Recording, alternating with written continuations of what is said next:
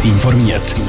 Das Radio Top Magazin mit Hintergrund, Meinungen und Einschätzungen mit dem Pascal Schläpfer. Wie wollen Klimaschützer den Schweizer Finanzplatz ökologischer machen? Und wie werden die Nebenwirkungen nach einer Corona-Impfung eigentlich erfasst? Das sind zwei von den Themen im Top informiert. Kohle, Erdöl, Gas. Investitionen in solche fossile Energien wollen Klimaaktivisten nicht mehr länger akzeptieren. Sie fordern von Privatbanken wie der Credit Suisse und der UBS, aber auch von der Schweizer Nationalbanken sofortigen Investitionsstopp in klimaschädliche Projekte. Erreichen wollen sie das mit der Aktionswoche. Und wie die genau aussieht, das weiss Joel Erle. Warum ist es selbstverständlich, dass Geld nur in jene Projekte fließt, die der Mehrheit der Menschen und unserer Erde dienen? Die Aktionswoche hat noch nicht mal angefangen und schon stehen sie mit Plakat und Megafon parat.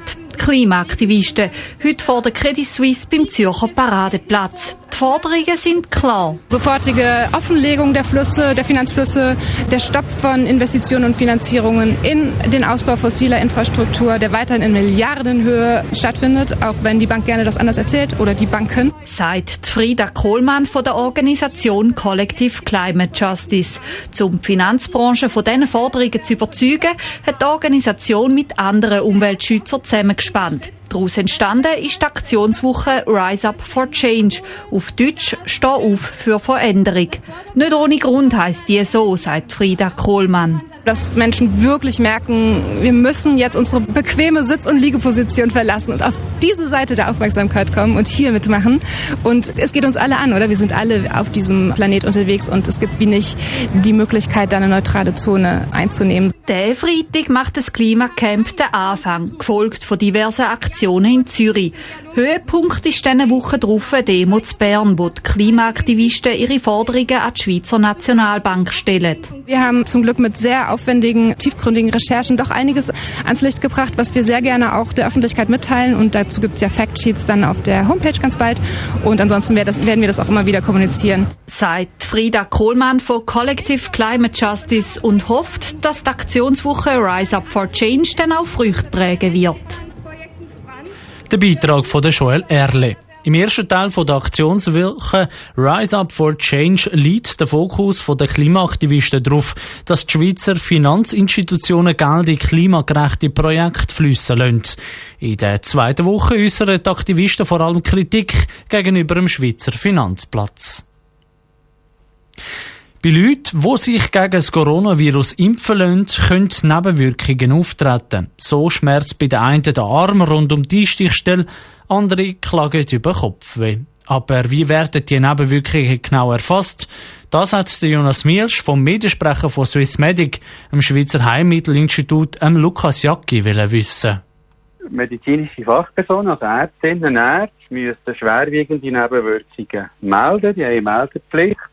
Aber auch Patientinnen und Patienten dürfen selber melden. Es geht vor allem darum, unbekannte, noch nicht bekannte Nebenwirkungen sammeln und auszuwerten. Die Arzt können das elektronisch bei Swissmedic melden und für Patienten gibt es ein Patientenmeldeformular. Und äh, Sie haben jetzt gesagt, es werden möglichst alle Nebenwirkungen erfasst. Wie werden denn die genau ermittelt? Wie findet man aus, ob jemand jetzt weg der Impfung eine Nebenwirkung hat oder ob er sonst einfach unwohl ist? All die Nebenwirkungen, die wir kennen, die in Ihrer Arzneimittelinformation im Beipackzettel beschrieben sind und wo man hört, dass sie häufig sind, oder Schmerzen an Einstichstelle, ein Fieber, Unwohlsein, muss man nicht melden. Es geht beim Spontanmeldenwesen darum, möglichst unbekannte, auch sehr seltene Nebenwirkungen möglichst äh, rasch herauszufinden und zu identifizieren. Sie haben ja gesagt, die Nebenwirkungen werden alle erfasst, die werden alle ermittelt, genauer verfolgt. Wem werden denn da die erfassten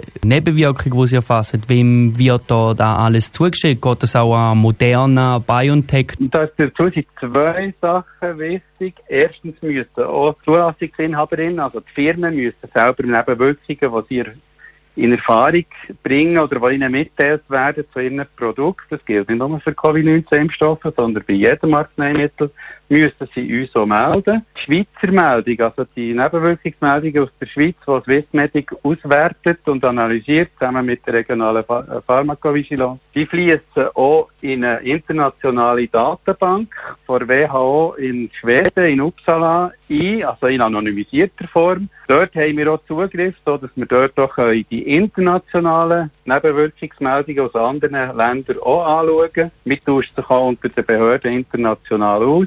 Der Lukas Jacki von Swissmedic im Interview mit dem Jonas Mielsch. Swissmedic hat vor einer Woche die neuesten Zahlen bekannt gegeben.